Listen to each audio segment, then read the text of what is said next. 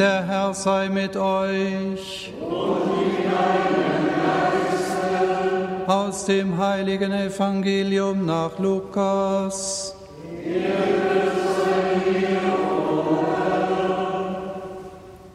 In jener Zeit suchte der Herr 72 andere Jünger aus und sandte sie zu zweit voraus in alle Städte und Ortschaften, in die er selbst gehen wollte.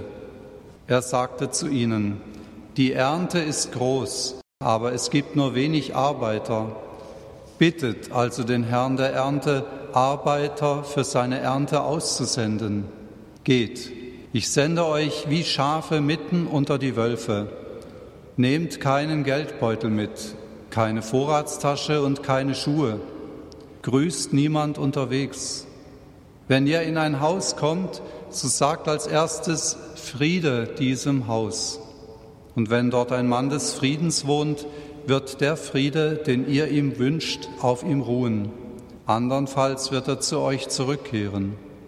Bleibt in diesem Haus, esst und trinkt, was man euch anbietet, denn wer arbeitet, hat ein Recht auf seinen Lohn. Zieht nicht von einem Haus in ein anderes. Wenn ihr in eine Stadt kommt und man euch aufnimmt, so esst, was man euch vorsetzt heilt die Kranken, die dort sind, und sagt den Leuten, das Reich Gottes ist euch nahe. Evangelium unseres Herrn Jesus Christus.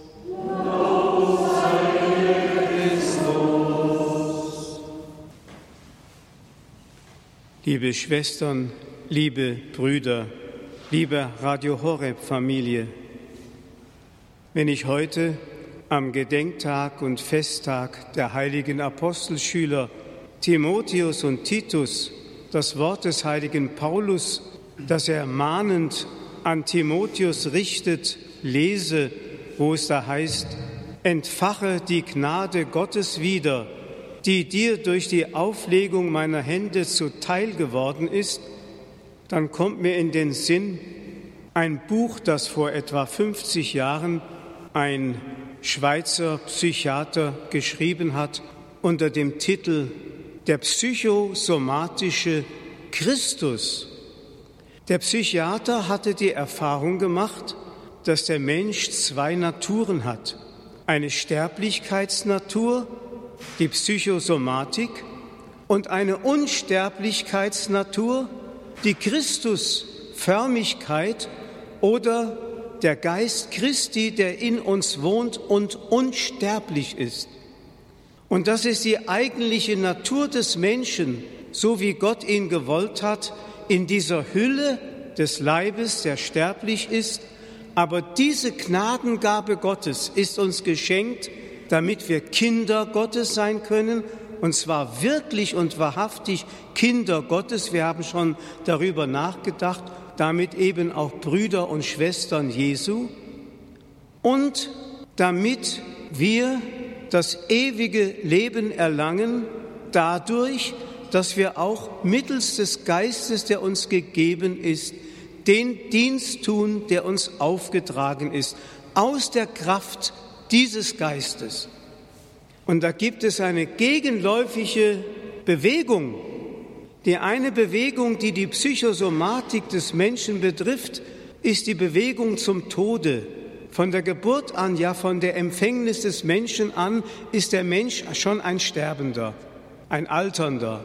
Es gibt zwar so eine gewisse biologische Kurve, die ihn mit 30, 40 Jahren einen gewissen Höhepunkt erreichen lässt, um dann endlich wieder abzuflachen ins Alter und in die Gebrechlichkeit. Das ist der Mensch, der Sterbliche. Dann gibt es aber die andere Bewegung, von der der heilige Paulus einmal im zweiten Korintherbrief schreibt, ich werde nicht müde, denn obwohl der äußere Mensch, der psychosomatische Mensch, aufgerieben wird, desto mehr wird der innere von Tag zu Tag verjüngt, erneuert. Das heißt also, wir können erleben, im Menschen diese zweierlei Bewegungen. Je älter man wird, desto jünger wird man. Wenn man das geistliche Leben pflegt und das geistliche Leben immer wieder erneuert, Dazu sind uns ja die Sakramente der Kirche gegeben. Ich habe gestern von einem Zisterzienser-Mönch gesprochen, der in seinem Alter mit 80 Jahren eine solche Vitalität und geistliche Jugendlichkeit hatte, dass er gerade die jungen Menschen angezogen hat, obwohl er nicht in ihre eine, eine banale Attitüde von gespielter Jugendlichkeit angenommen hat, sondern einfach eine Altersweisheit und eine Schönheit ausstrahlte, die junge Menschen angezogen hat als meine leibliche Mutter mit 98 Jahren gestorben ist. Sie war völlig ausgezehrt, entkräftet und war wirklich nicht mehr ein Vorbild für einen Schönheitswettbewerb.